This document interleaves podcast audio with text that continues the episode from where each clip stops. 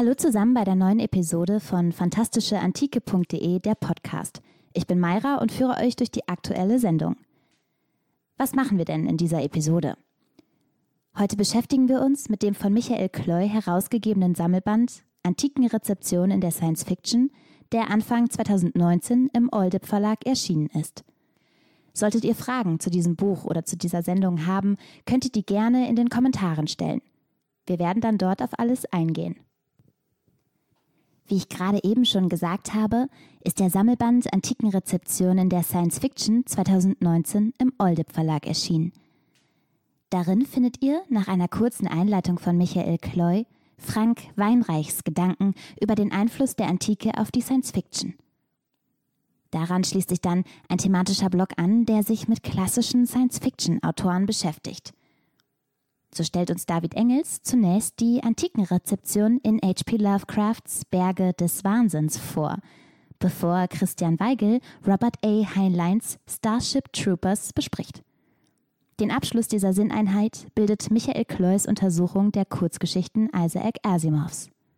Damit kommen wir dann auch in die neuere Zeit und zu Ted Williams Otherland, dessen Antikenrezeption von Simon Lenz vorgestellt wird. Der letzte Beitrag des Sammelbandes stammt von Sebastian Huhnholz und beschäftigt sich mit der Romanisierung Hollywoods und dem aktuellen American Empire Diskurs. Das Cover des Buches stammt übrigens wie so vieles aus dem Kontext des fantastischeantike.de Projektes von Danica Zeus. Sie hat auch die Cover für die beiden Folgeprojekte Antikenrezeption in der Fantasy und Antikenrezeption im Horror entworfen. Damit ihr euch einen besseren Eindruck von dem Buch machen könnt, wird euch Michael Kloy im Folgenden das Vorwort, die Einleitung und sein Kapitel über die Kurzgeschichten Asimovs vorlesen. So, Michael, dann leg mal los. Okay, Mayra, dann lege ich mal los und beginne mit dem Vorwort. Die Idee zum vorliegenden Sammelband ist aus vielerlei Gesprächen hervorgegangen, die ich im Laufe der Zeit mit verschiedenen befreundeten Althistorikerinnen und Althistorikern geführt habe, nachdem mir die bemerkenswerte Antikenrezeption in zwei Kurzgeschichten Isaac Asimovs aufgefallen war. Schnell zeigte sich, dass meinen Gesprächspartnerinnen und Gesprächspartnern ähnliche Bezüge zur alten Geschichte in diversen anderen Werken der Science Fiction bekannt waren, so dass bald schon der Beschluss gefasst wurde, erste Ergebnisse unserer Überlegungen während einer kleinen Tagung zu präsentieren, die am 9.05.2015 an der Universität zu Köln stattfand. So kamen dann von den Althistorikern David Engels, Simon Lenz, Christian Weigel, Christian Urs Wohltat und ich zusammen, wobei wir mit Frank Weinreich und Sebastian Huhnholz erfreulicherweise auch zwei Experten gewinnen konnten, die uns halfen, die Thematik aus einem interdisziplinäreren Blickwinkel zu betrachten. Wie es aufgrund diverser anderer Verpflichtungen damals leider nicht allen interessierten Kolleginnen und Kollegen möglich war, als Vortragende an der Tagung teilzunehmen, war es aus ähnlichen Gründen auch nicht allen Teilnehmern möglich, sich in Form eines Beitrags am vorliegenden Sammelband zu beteiligen. Umso erfreulicher ist es, dass sich über den Kreis der hier versammelten Autoren hinaus ein Netzwerk gebildet hat, das derzeitig weitere Veröffentlichungen zur antiken Rezeption in Science Fiction, Horror und Fantasy vorbereitet. Den Autorinnen und Autoren dieses Sammelbands sei an dieser Stelle für ihr großes Engagement sowie für ihre Geduld hinsichtlich der Drucklegung des Buches gedankt. Besonderer Dank gilt auch Stefan van der Burgt, der das Projekt als studentische Hilfskraft begleitete. Danica Zeus steuerte mit ihrem großen künstlerischen Talent das Titelbild für den Sammelband bei und engagiert sich auch weiterhin für das Nachfolgeprojekt zur antiken Rezeption in Science Fiction, Horror und Fantasy, wofür ich ihr kaum genug danken kann. Zu guter Letzt sind an dieser Stelle noch Oliver Bietlow und der Oldip Verlag aufzuführen, die die Drucklegung auf ausgesprochen freundliche und entgegenkommende Weise begleitet haben. Antikenrezeption in der Science Fiction eine kurze Einführung. Dass sich von allen Bereichen der Fantastik, zu der unter anderem auch die Fantasy oder Teile des Horrorgenres zählen, ausgerechnet die gewöhnlich in der Zukunft angesiedelte und oft im Weltraum handelnde Science Fiction durch ein ganz besonderes Maß an Antikenrezeption hervortut, ist aus verschiedenen Gründen nur auf den ersten Blick überraschend. Da die heutigen Namen der Himmelskörper traditionell der antiken Mythologie entlehnt sind, liegt es zunächst einmal sehr nahe, fiktive Planeten, aber auch Raumschiffe, Raumstationen, Kolonien und außerirdische Völker ebenfalls mit Bezeichnungen zu versehen, die der antiken Mythologie entstammen. Dies passt einerseits hervorragend in das bereits vorhandene Bild, während es im Sinne der Atmosphäre einer Science-Fiction-Erzählung andererseits sicherlich auch intendiert ist, bei den Rezipierenden durch eine derartige Namensgebung bewusste oder unbewusste Assoziationen zu wecken. So stoßen wir in der Science-Fiction nicht selten auf Raumschiffe mit Namen wie Agamemnon, Herakles, Juno, Nemesis, Pollux und Vesta oder Weltraumkolonien, die nach der Göttin Artemis benannt sind. Hinzu kommt ein Aspekt, der sämtliche Bereiche der Fantastik betrifft und im folgenden Zitat von Friedhelm Schneidewind in Bezug auf die Fantasy auf den Punkt gebracht wird. Was immer man genau unter fantastischer Literatur und Fantasy versteht, eines zeichnet diese stets aus. So gut wie immer finden wir darin Topoi oder Motive aus älteren Mythen. Wirklich komplett Neues zu entfinden, ist praktisch unmöglich. Die Kunst des Schreibens besteht zu einem nicht unerheblichen Teil darin, Ideen und Motive neu zu verbinden und darzustellen. Und da die Science Fiction aufgrund der oben dargestellten begrifflichen Nähe ohnehin eng mit der antiken Mythologie verbunden ist, kann es nicht verwundern, dass Erzählungen aus diesem Bereich auch gerne inhaltliche Bezüge zur griechisch-römischen Mythologie aufweisen, wodurch dann leicht eine Brücke zur Antike im Allgemeinen, also auch losgelöst vom Mythos, geschlagen ist. Einen bedeutenden Schritt dürfte diesbezüglich Isaac Asimov vollzogen haben, als er auf die Idee kam, das römische Reich in Form eines galaktischen Imperiums auf das Weltall zu übertragen, was seitdem unzählige Male kopiert wurde und auch weiterhin immer wieder in Neuerscheinungen vorzufinden ist, wobei Star Wars diesbezüglich das vielleicht berühmteste und prägendste Beispiel darstellt. Selbstverständlich ist die Science Fiction längst nicht in jedem Fall mit Zukunft oder Weltraum verbunden, weshalb Schneidewinds Aussage auch auf einer weiteren, sicherlich sogar erheblich elementareren Ebene gilt. Denn da die Antike eine wesentliche kulturelle Grundlage für weite Teile der modernen Welt darstellt, sind deren Kulturschaffende durch Bildung, Kultur, Kunst usw. Zwangsläufig auf vielfache Weise von der antiken Welt geprägt, wobei es natürlich mit persönlichen Neigungen und Veranlagungen zusammenhängen mag, inwiefern diese Prägung auf einen fruchtbaren Boden fällt oder nicht.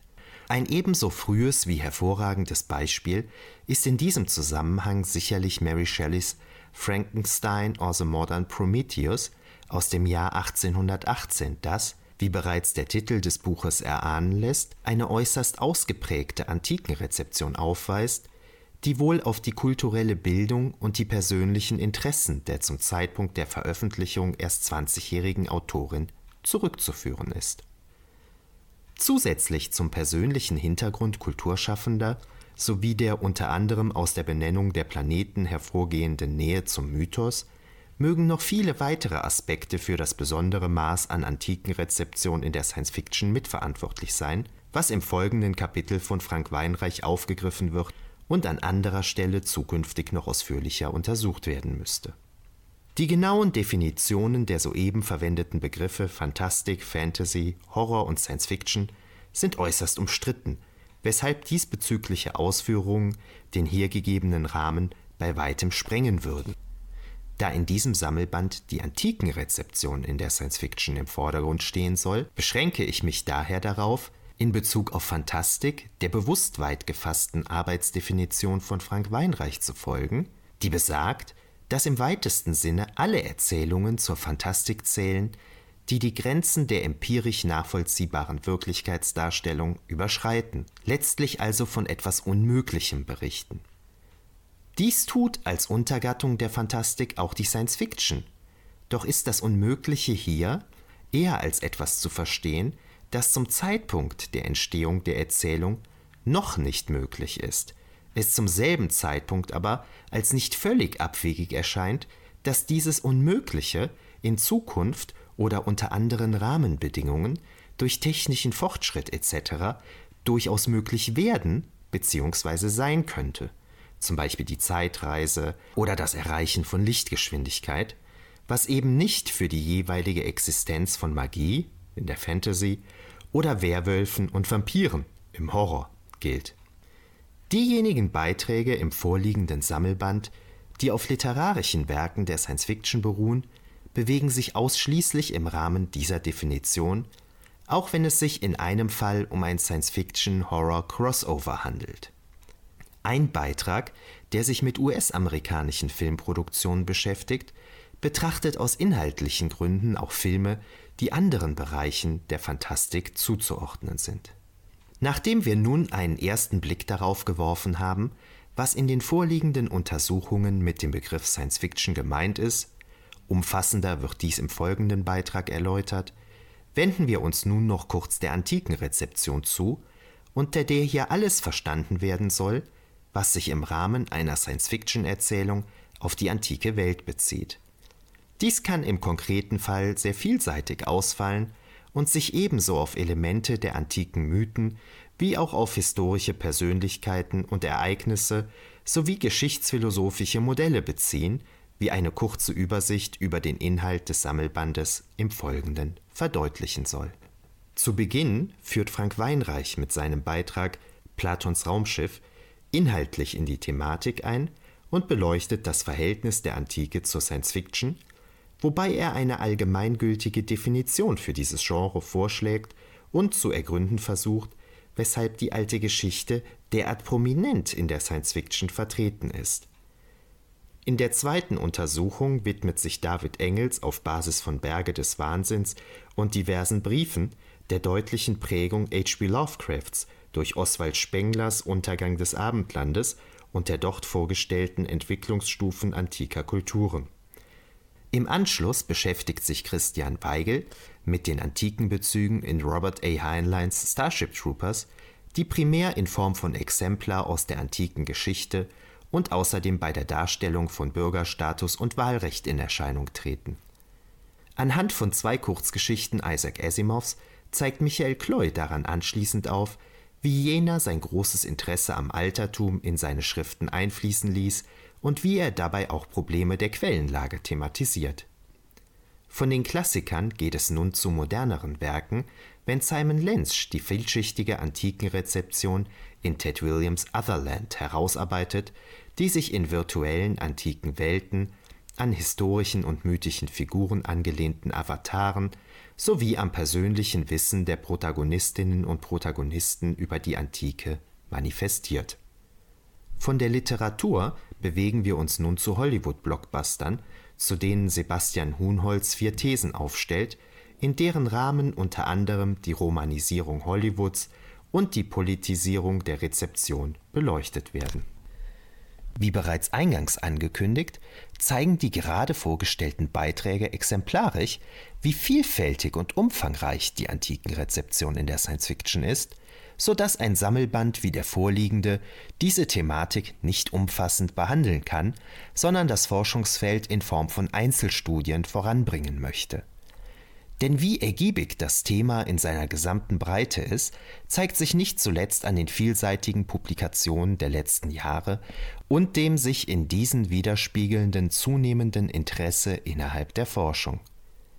Nichtsdestotrotz bedarf es in Zukunft auch mehr Arbeiten, die auf diesen Einzelstudien basierend ein methodisch-theoretisches Gerüst für die Untersuchung der antiken Rezeption in der Science Fiction bzw. in der gesamten Fantastik also auch Horror und Fantasy betreffend, entwickeln. Die Science Fiction ist, wie viele andere Bereiche der Fantastik, derart eng mit der antiken Welt verbunden, dass wir hinsichtlich der Erforschung der diesbezüglichen antiken Rezeption heute erst am Anfang einer weiten Reise stehen dürften. Damit wir alle noch einmal durchatmen können, bevor Michael seinen Aufsatz zu Isaac Asimov vorliest, gehen wir jetzt ganz kurz in die Pause.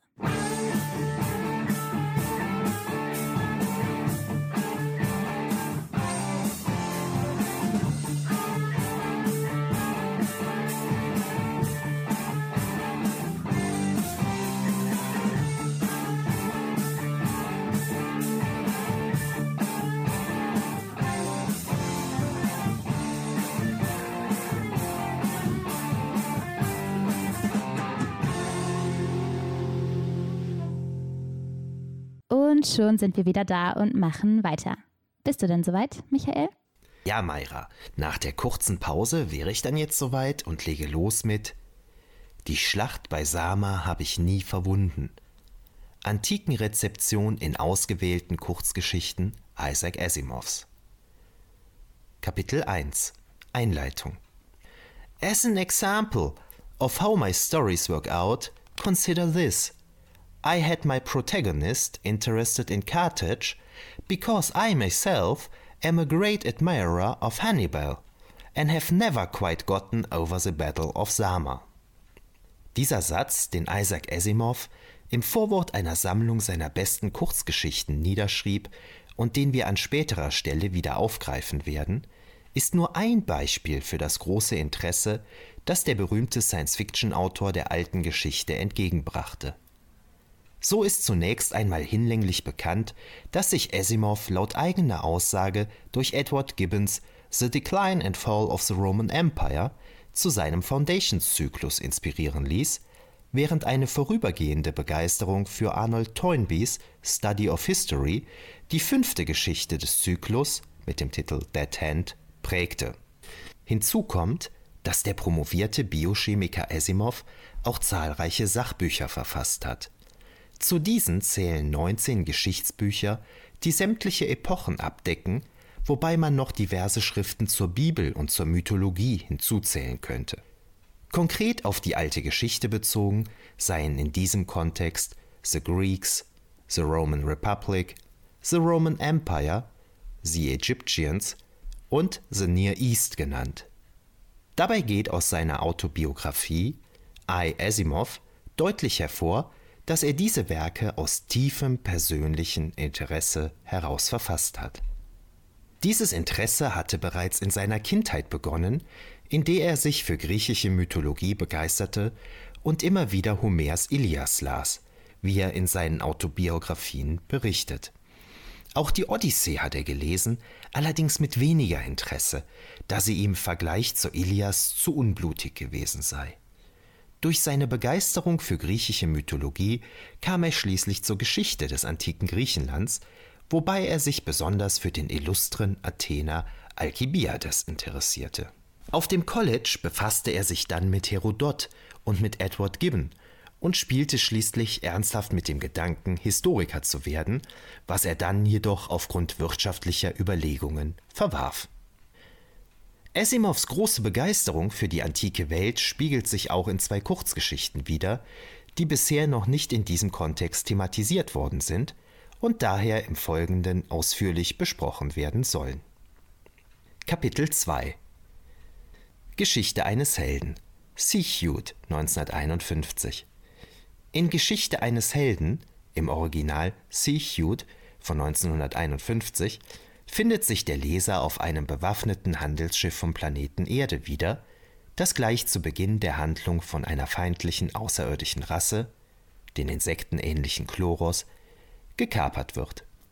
Aus der Perspektive des pensionierten Colonels Anthony Windham werden die Passagiere des Handelsschiffes vorgestellt, die in einer Kabine versammelt den Ausgang der Kämpfe abwarten. So ergibt es sich, dass bereits auf der zweiten Seite der Geschichte die Poliorketes-Brüder in Erscheinung treten, die aufgrund ihres ungewöhnlichen Nachnamens jeden Kenner des Hellenismus zwangsläufig an Demetrios Poliorketes denken lassen, der zu den Diadochen Alexanders des Großen zählte und auf den wir in Kürze ausführlicher zu sprechen kommen werden.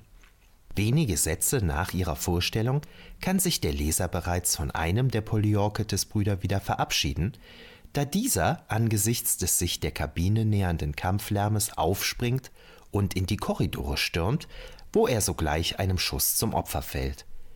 Da sein Bruder ihn noch vergeblich aufzuhalten sucht, erfahren wir, dass der Verstorbene den griechischen Vornamen Aristides trug. Den übrigen Passagieren gelingt es schließlich nur mit Mühe, den überlebenden Bruder im Raum festzuhalten. 24 Stunden später befinden sich die Passagiere immer noch in ihrer Kabine, nun allerdings in Gefangenschaft der Chloros, die das Schiff zwischenzeitlich eingenommen haben. Die Passagiere werden jetzt aus der Sicht von John Stewart beschrieben, wobei der zweite Poliorketes Bruder nun auch mit seinem vollen Namen vorgestellt wird. Es handelt sich um Demetrios Poliorketes, der in sich gekehrt um seinen Bruder Aristides trauert. Der Vorname bestätigt die Vermutung, dass Asimov sich an dieser Stelle bei seiner Namenswahl offensichtlich bewusst am zweiten König aus der Dynastie der Antigoniden orientiert hat. Zwar passt es nicht gänzlich zur königlichen Stellung der historischen Vorlage, dass es sich bei Asimovs Poliorketes-Brüdern um gescheiterte Gemüsehändler handelt, doch ist eine Parallele so bemerkenswert, dass sich ein intensiverer Vergleich der beiden Namensvettern lohnt. Fassen wir daher zunächst zusammen, was wir noch über Asimovs Poliorketes erfahren. Als der eben erwähnte John Stewart, ein Kenner der feindlichen Chloros, aus Demetrios Sicht zu positiv über diese spricht, wird er von ihm angegriffen, wobei Demetrios nur mit Mühe und Not zurückgehalten werden kann. Im Weiteren passiert, was passieren muss. Ein Chloro betritt den Raum, um mit den Passagieren Kontakt aufzunehmen, wird aber von dem seinen Bruder rächen wollenden Poliorketes attackiert, nachdem er kaum genug Zeit hatte, wenige Worte auszusprechen. It ended abruptly as Poliorketes, with a roar, charged once again. There was no science in the lunge. It was sheer bull momentum. Dark head low, burly arms spread out, with the hair tufted fingers in choking position, he clumped on. Der Angriff wird schließlich durch einen Betäubungsschuss des Chloros jäh unterbrochen. Kommen wir vor diesem Hintergrund nun zum historischen Demetrios Poliorketes, der in die Diadochenkriege nach dem Tod Alexanders des Großen 323 v. Chr. einzuordnen ist. Demetrios wurde 337 336 v. Chr. als Sohn des Antigonos Monothelmos geboren und nahm im Jahr 306 gemeinsam mit seinem Vater den Königstitel an, nachdem Demetrios in der Seeschlacht bei Salamis einen Sieg über Ptolemäus I. errungen und somit einen der größten Mitkonkurrenten um die Nachfolge Alexanders zumindest vorübergehend in seine Schranken gewiesen hatte. Doch das Leben des zweiten Antigonidenherrschers war auch von militärischen Misserfolgen geprägt. So war er Jahre zuvor vom selben Ptolemäus in der Schlacht bei Gaza vernichtend geschlagen worden, während sein Beiname Poliorketes daher rührt, dass er die Inselrepublik Rhodos mit großem Aufwand für längere Zeit belagert hatte, ohne sie letztlich einnehmen zu können. Wiederum war es Ptolemäus gewesen, der der Stadt Beistand geleistet hatte. Poliorketes, was so viel heißt wie der Städtebelagerer, kann daher durchaus als despektierlich verstanden werden, was innerhalb der antigonidischen Dynastie allerdings nicht allzu ungewöhnlich ist, wenn man bedenkt, dass sein Vater Monothalmos der Einäugige genannt wurde, während der Beiname Gonatas, den sein Sohn Antigonos erhielt, als der X-Beinige übersetzt werden kann. In der Schlacht bei Ipsos im Jahr 301 v. Chr. unterlief Demetrios schließlich ein folgenschwerer Fehler, der dazu führte, dass sein über 80 Jahre alter Vater Antigonos fiel und die Schlacht verloren wurde. Zwischenzeitlich zum König Makedoniens geworden, geriet Demetrios in die Gefangenschaft seines Schwiegersohnes Seleukos I., in der er sich 283 v. Chr. zu Tode getrunken haben soll in diesem kurzen Überblick über das illustre Leben des Demetrios Poliorketes habe ich den Schwerpunkt auf militärische Ereignisse gelegt, weil hier die Parallele zu Asimovs Poliorketes liegt. Konkret handelt es sich um die gerade angesprochene Schlacht bei Ipsos, die wir nun näher betrachten wollen. Ich zitiere unseren antiken Gewährsmann Plutarch, der eine Biografie des Demetrios verfasst hat, in deutscher Übersetzung. Als die Schlacht begann, stieß Demetrios an der Spitze des größten und tüchtigsten Teiles der Reiterei auf Antiochos, den Sohn des Seleukos, und schlug den Feind nach glänzendem Kampf in die Flucht, machte aber dann durch eine hitzige, mit unzeitigem Ehrgeiz geführte Verfolgung den Sieg zunichte. Denn als er umkehrte, konnte er nicht wieder den Anschluss an das Fußvolk gewinnen, weil die Elefanten indes in den Zwischenraum eingedrungen waren, und als Seleukos die Phalanx von Reiterei entblößt sah, griff er nicht an, sondern drohte er nur mit dem Angriff und sprengte an ihrer Flanke entlang, indem er ihnen Gelegenheit gab, zu ihm überzugehen. Das geschah dann auch. Ein großer Teil riss sich los und ging freiwillig zu den Feinden über, und der Rest wurde zum Weichen gebracht. Das war jetzt Plutarch in der Übersetzung von Ziegler. Vergleichen wir die Darstellung Plutarchs mit der oben aufgeführten Kampfweise von Asimovs Poliorcetes, ergeben sich die folgenden Parallelen. Wie der eine sich einem wild gewordenen Bullen gleich auf den Chloros stürzt, stürmt der andere mit seiner Reiterei den zurückgedrängten Feinden zu weit hinterher, wobei beiden ihr unbesonnenes Verhalten zum Verhängnis wird. Interessant ist diesbezüglich, dass Asimov sein Poliorcetes ausgerechnet mit einem Bullen vergleicht, ließ sich der historische Poliorcetes doch in Anlehnung an Alexander den Großen und Poseidon oder Dionysos mit Stierhörnern auf verschiedenen seiner Münzserien und ebenso auf Büsten darstellen. Es zeigt sich, dass Asimov zum Zeitpunkt der Niederschrift der Kurzgeschichte mit dem historischen Demetrios Poliorcetes vertraut gewesen sein muss, versah er den hier besprochenen Charakter doch nicht nur mit dessen Namen, sondern auch mit seiner Unbeherrschtheit im Kampf, wobei er womöglich auch bildliche Darstellungen des Antigoniden gesehen hatte und deshalb auf die Stierhörner anspielt.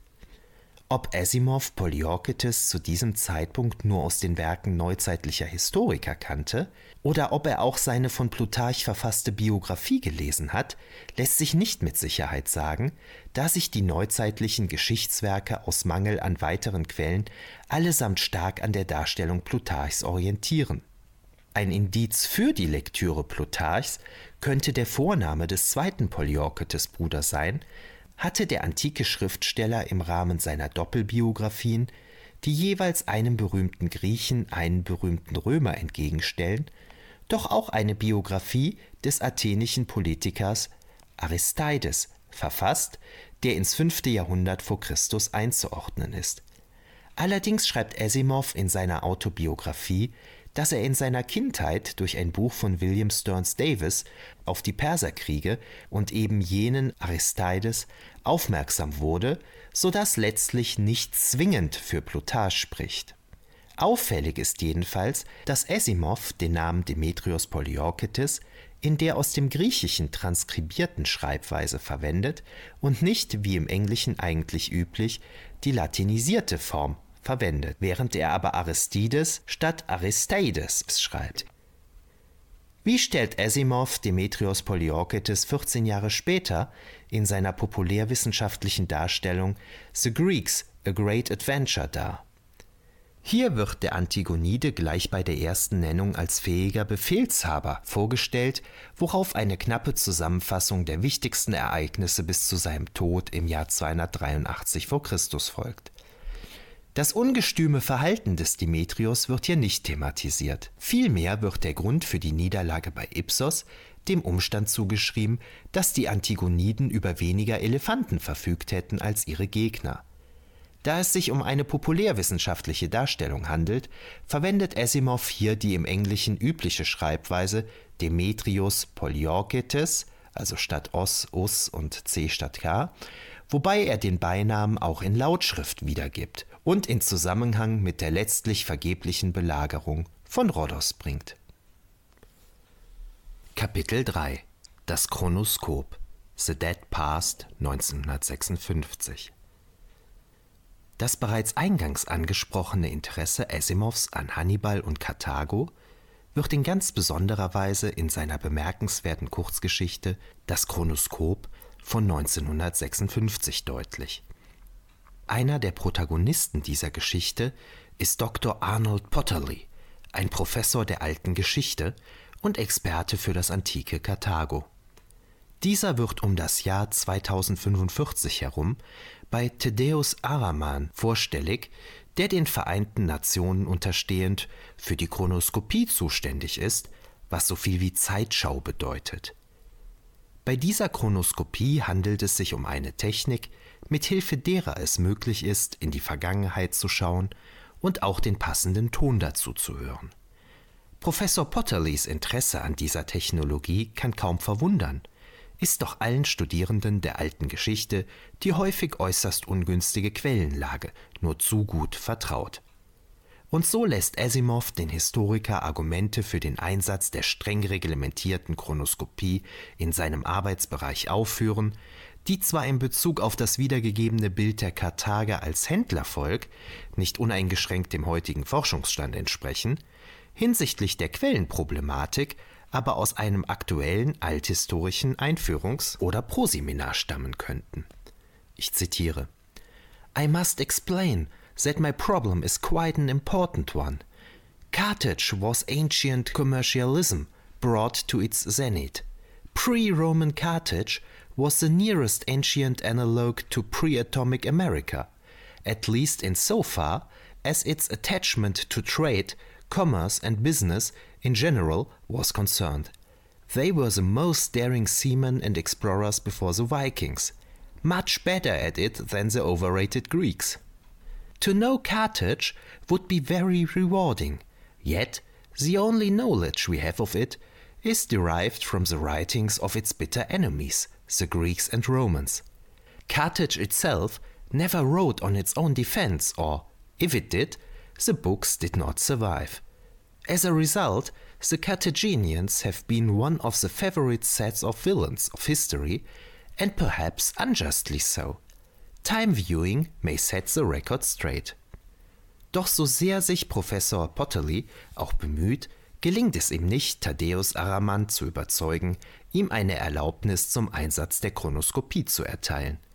Letzterer zeigt sich durchaus offen für die Argumente seines Gegenübers, doch verweist er auf die großen technischen Probleme und auf die ungeheure Zahl an Anfragen von Menschen, die allesamt wie Potterly gute Gründe für einen Einsatz der Zeitschau vorbringen können. Für den Historiker war dieses persönliche Gespräch mit der höchsten zuständigen Instanz die letzte Chance, sein Anliegen vorzubringen, waren seine schriftlichen Anträge doch bereits alle abgelehnt worden. Der Verlauf der Geschichte gewinnt nun dadurch an Dynamik, dass der Professor sich nicht mit der Ablehnung seines Antrages abfinden kann und daher etwas unternimmt, was in der Gesellschaft, in der wir uns hier befinden, als intellektuelle Anarchie bezeichnet wird und durch den Entzug von Forschungsgeldern zum Karriereende führen kann. Denn um das Jahr 2000 sind die Industriekonzerne ein Teil der Weltregierung geworden, was dazu führte, dass es keine freie Wissenschaft in unserem Sinne mehr gibt, sondern von der Regierung vorgegeben wird, was von wem erforscht werden darf und was nicht.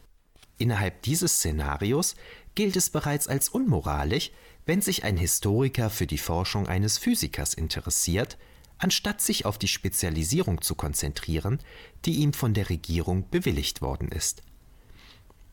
Wissenschaftliche Neugierde ist dementsprechend etwas Riskantes. Und genau genommen gilt die Geschichtswissenschaft als solche bereits als ein Randgebiet der Forschungswelt, das geduldet wird, da es der Belustigung und der Erbauung der Menschen dient.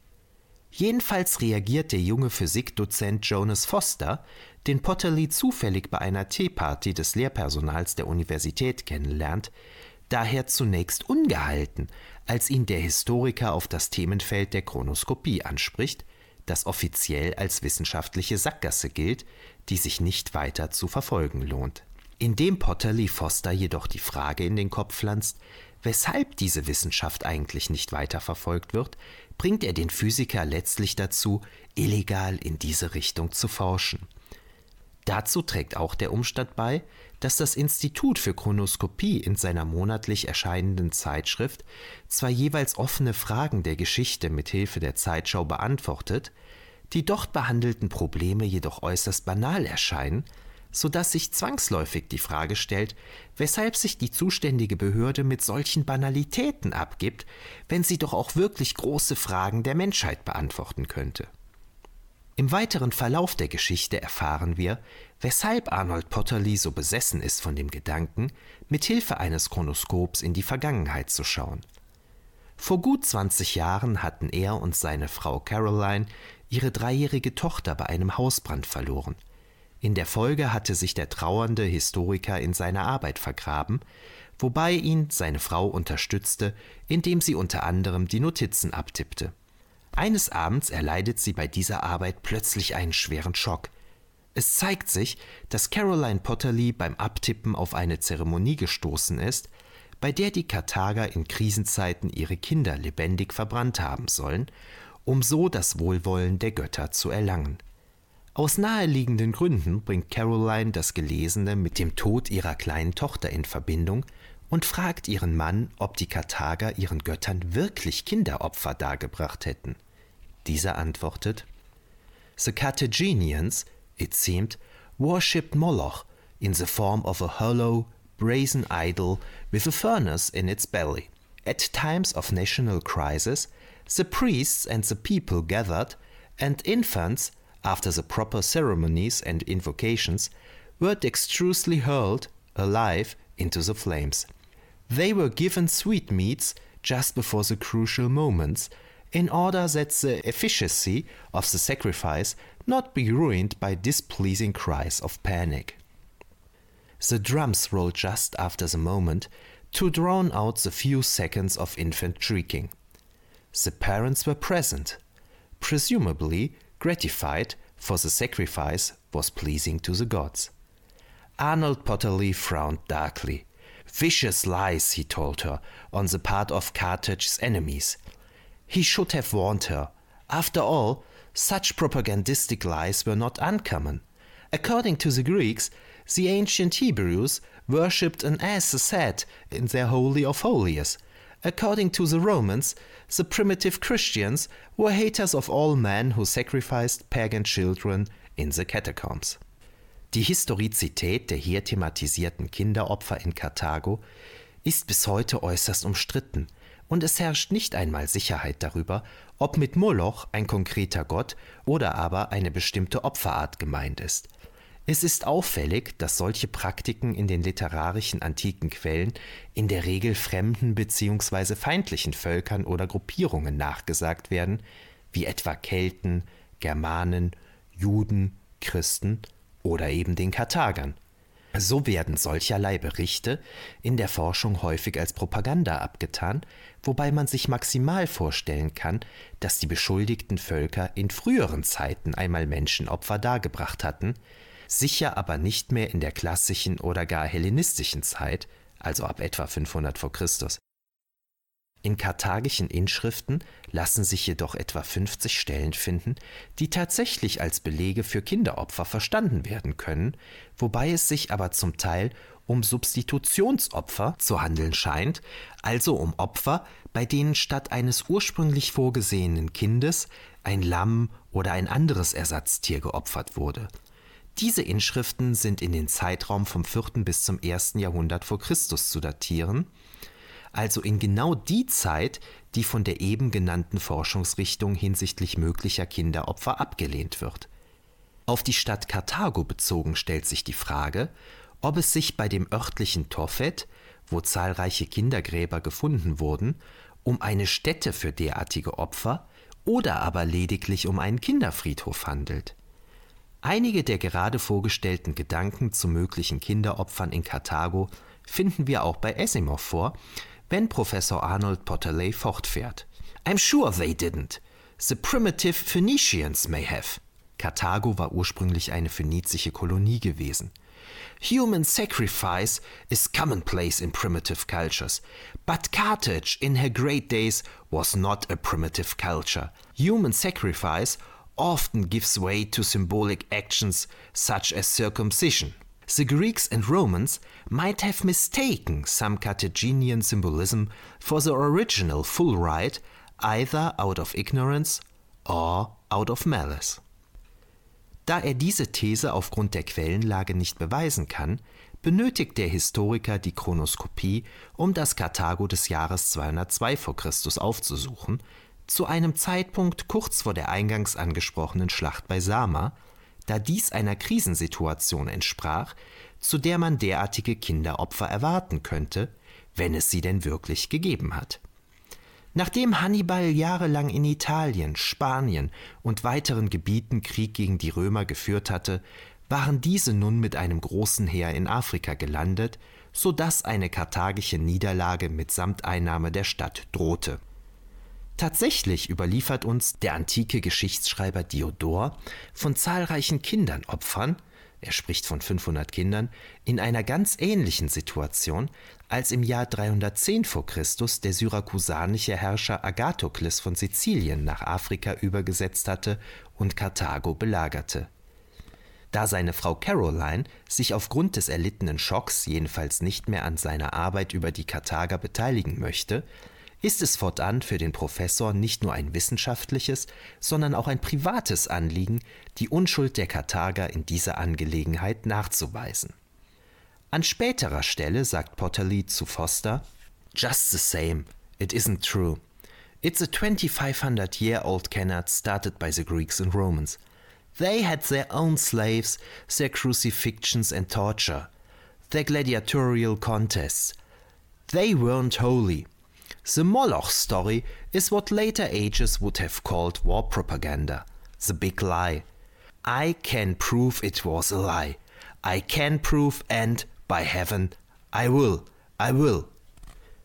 Erst gegen Ende der Geschichte erfahren wir, dass der Professor hinsichtlich des Feuertodes seiner Tochter von einem schrecklichen Zweifel gepeinigt wird und er sich im symbolischen Sinn selbst von seiner möglichen Schuld reinwaschen möchte, indem er die Karthager von dem Vorwurf befreit, ihre Kinder bei lebendigem Leib verbrannt zu haben. Doch es kommt alles ganz anders als erwartet, und Potterley und Foster beschwören durch die Entwicklung eines tragbaren Chronoskops versehentlich ein unvorstellbar großes Unheil für die gesamte Menschheit herauf.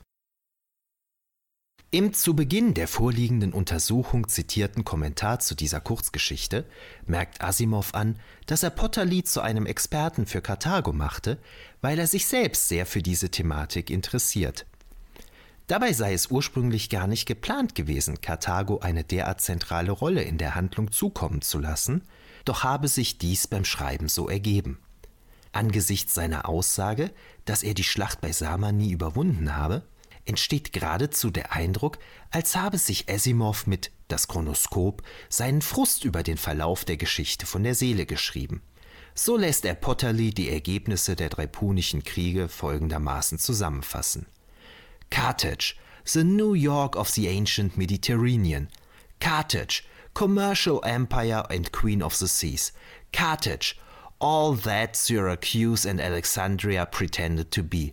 Carthage, maligned by her enemies and inarticulate in her own defense. She had been defeated once by Rome and then driven out of Sicily and Sardinia, but came back to more than recoup her losses by new dominions in Spain and raised up Hannibal to give the Romans 16 years of terror. In the end, she lost again a second time, reconciled herself to fate, and built again with broken tools a limping life in shrunken territory, succeeding so well that jealous Rome deliberately forced a third war and then Carthage, with nothing but bare hands and tenacity, built weapons and forced Rome into a two year war that ended only with complete destruction of the city, the inhabitants throwing themselves into their flaming houses rather than surrender. Auch Hannibal, den Asimov laut seiner eigenen Aussage sehr bewunderte, wird ähnlich überschwänglich und leidenschaftlich gepriesen. Could people fight so for a city and a way of life as bad as the ancient writers painted it? Hannibal was a better general than any Roman, and his soldiers were absolutely faithful to him. Even his biggest enemies praised him. There was a Carthaginian. It is fashionable to say that he was an untypical Carthaginian, better than the others, a diamond placed in garbage. But then, why was he so faithful to Carthage, even to his death after years of exiles? They talk of Moloch. Vergleichen wir die gewonnenen Erkenntnisse mit dem Bild, das Asimov 1966 in der populärwissenschaftlichen Darstellung The Roman Republic vermittelte. Hier berichtet Asimov mit der angebrachten Neutralität über Karthagos Ursprünge als phönizische Kolonie, über den Aufstieg zu einer führenden Macht des westlichen Mittelmeeres und schließlich von den Konflikten mit den Griechen sowie später den Römern. Erst in der Darstellung des ersten Punischen Krieges findet sich anlässlich der Geschichte des römischen Feldherrn Attilius Regulus den die Karthager laut manchen Quellen zu Tode gefoltert haben sollen, eine quellenkritische Anmerkung, die dem entspricht, was wir bereits in The Dead Past gehört haben. This story may be untrue. All we know of the Carthaginians is what we are told by Greek and Roman writers, the inveterate enemies of Carthage. They love to tell atrocity stories, and no Carthaginian writings in self defense or in counterattack survive. Eine gewisse Begeisterung zeigt sich, sobald Hannibals Vater Hamilcar Barkas seine erste Erwähnung findet. Now finally, the Carthaginians found the man they had needed all along. He was Hamilcar Barca, who was made leader of the Sicilian armies in 248 BC, while still quite young. Had someone like him been in command all along, the Carthaginians might have won. As it was, he found himself trying to support a cause that was essentially lost. Nevertheless, he performed wonders. Auch anlässlich des Söldneraufstands bleibt die Bewunderung Asimovs für Hamilcar deutlich.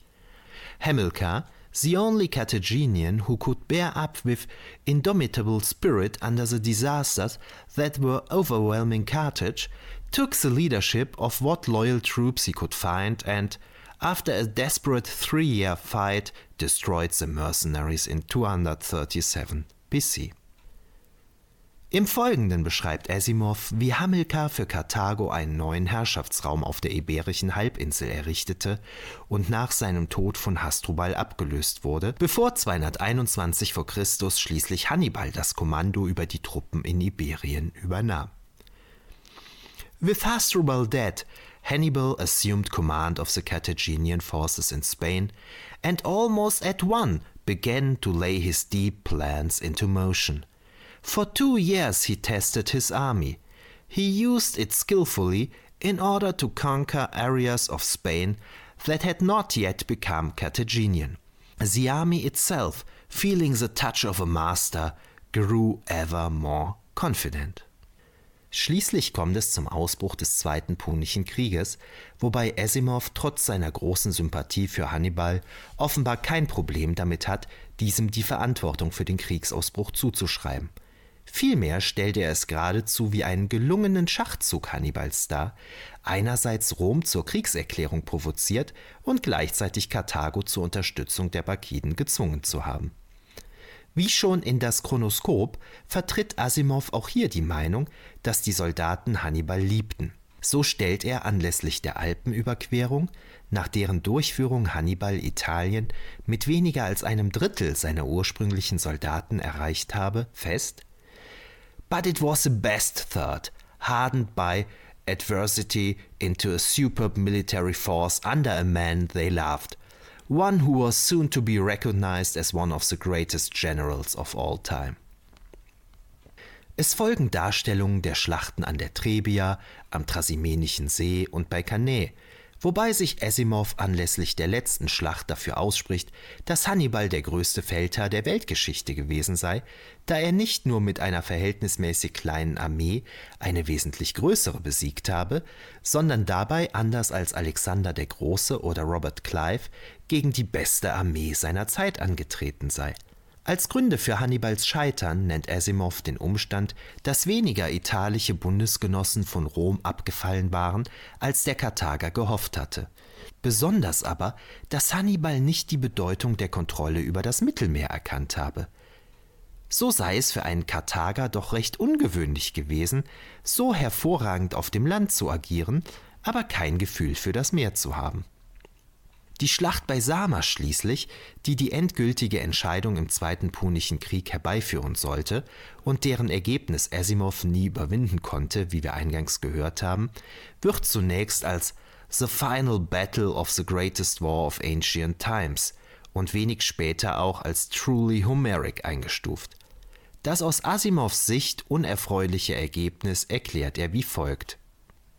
Hannibal had retained all his old ability – But Scipio was almost as good a general, and he had the better army. Most of Hannibal's men were Italian and Carthaginian mercenaries who could not be relied on to the end. Zum Abschluss dieses Unterkapitels sei angemerkt, dass Asimov in das Chronoskop The Dead Past keinen Zweifel daran lässt, wie es zu der eben angedeuteten Katastrophe für die Menschheit kommen konnte. Ich zitiere die ersten Sätze der Kurzgeschichte.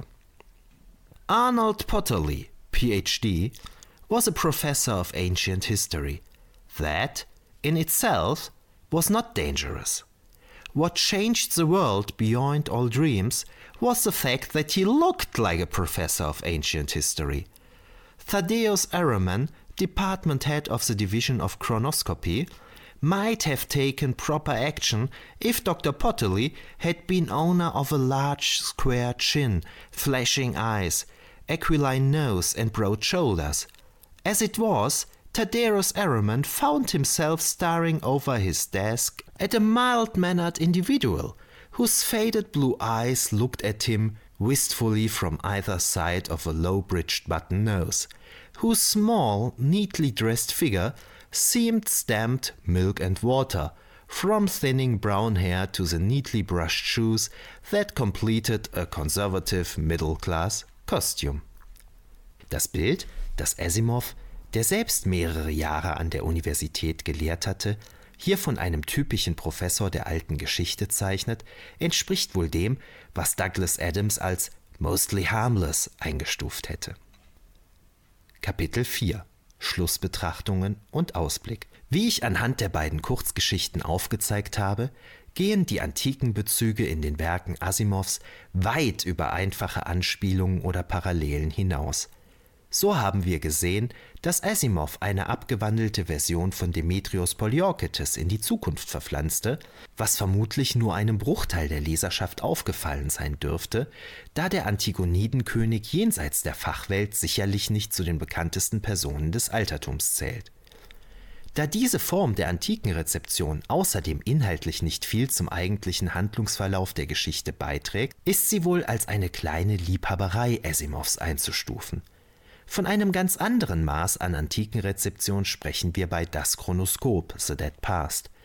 Hier machen die althistorischen Elemente einen wichtigen Bestandteil der Handlung aus, was umso erstaunlicher erscheint, als Asimov dies ursprünglich nicht bewusst geplant hatte.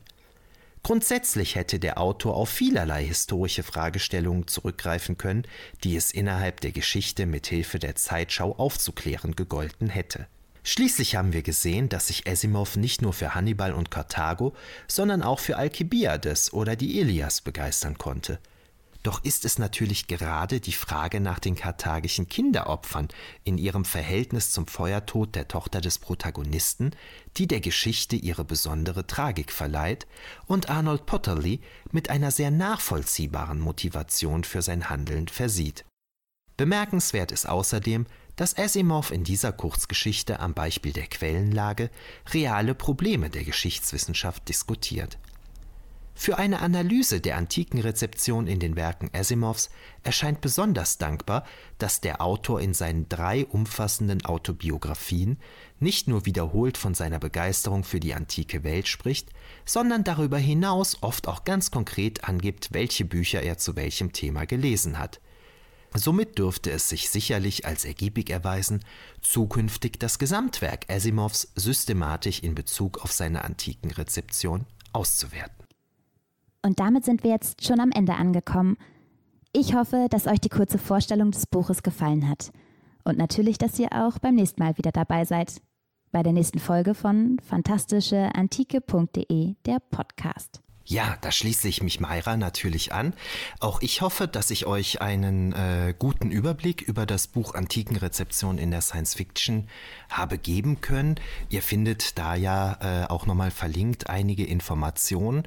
Und wie gesagt, wenn ihr noch Fragen oder Anmerkungen zu dem Buch habt, gerne in den Kommentaren. Da gehen wir gerne noch drauf ein.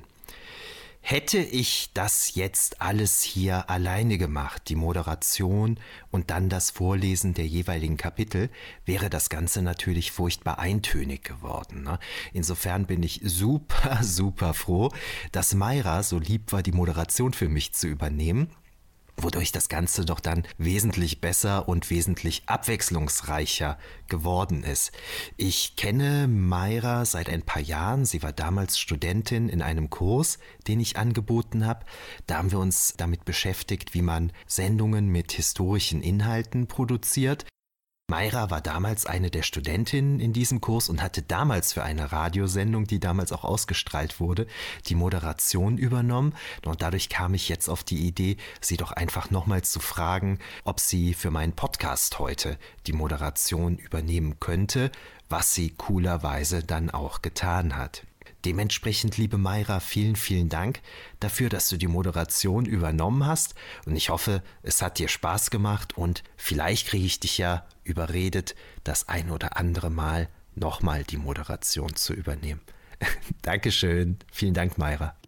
Und ich danke dir, lieber Michael, dass du an mich gedacht hast, dass du mich gefragt hast und ich ja bei dem tollen Projekt dabei sein durfte. Dankeschön und äh, bis dann. Tschüss.